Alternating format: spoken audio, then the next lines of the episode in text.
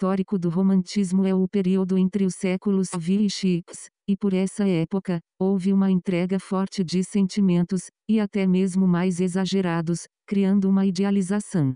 O da mulher e do egocentrismo, presente principalmente em novelas e filmes românticos, fazendo com que as pessoas idealizassem mais a ideia do romance.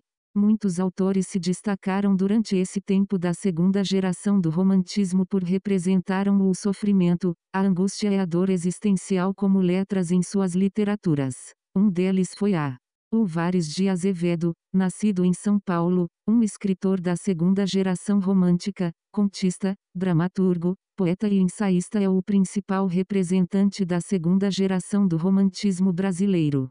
Tendo o poema O Último Soneto como um dos seus mais conhecidos. Já da noite o palor me cobre o rosto, nos lábios meus o alento desfalece, surda agonia o coração fenece, e devora meu ser mortal desgosto do leito, embalde num macio encosto, tento o sono reter, já esmorece. O corpo exausto que o repouso esquece, eis o estado em que a mágoa me tem posto. O adeus.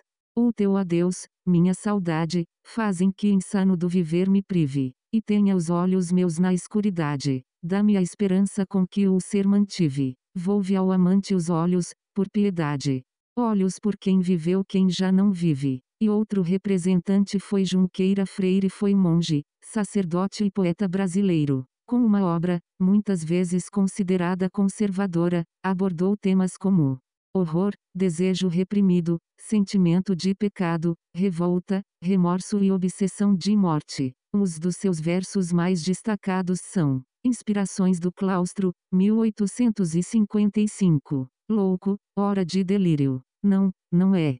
Louco. O espírito somente, é que quebrou-lhe um elo da matéria. Pensa melhor que vós, pensa mais livre, aproxima-se mais à essência etérea. Achou pequeno o cérebro que o tinha suas ideias não. Ou cabiam nele. Seu corpo é que lutou contra sua alma. E nessa luta foi vencido aquele. Foi uma repulsão de dois contrários. Foi um duelo, na verdade, insano. Foi um choque de agentes poderosos.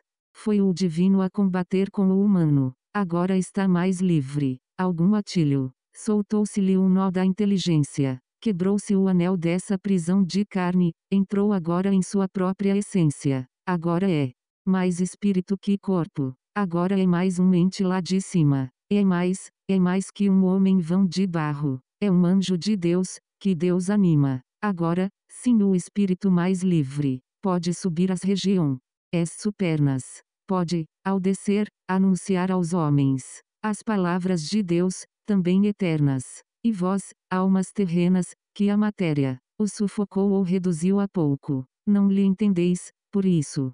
As frases santas. E zombando o chamais, portanto um louco. Não, não é louco. O espírito somente, é que quebrou-lhe um elo da matéria. Pensa melhor que vós, pensa mais livre. Aproxima-se mais a essência etérea.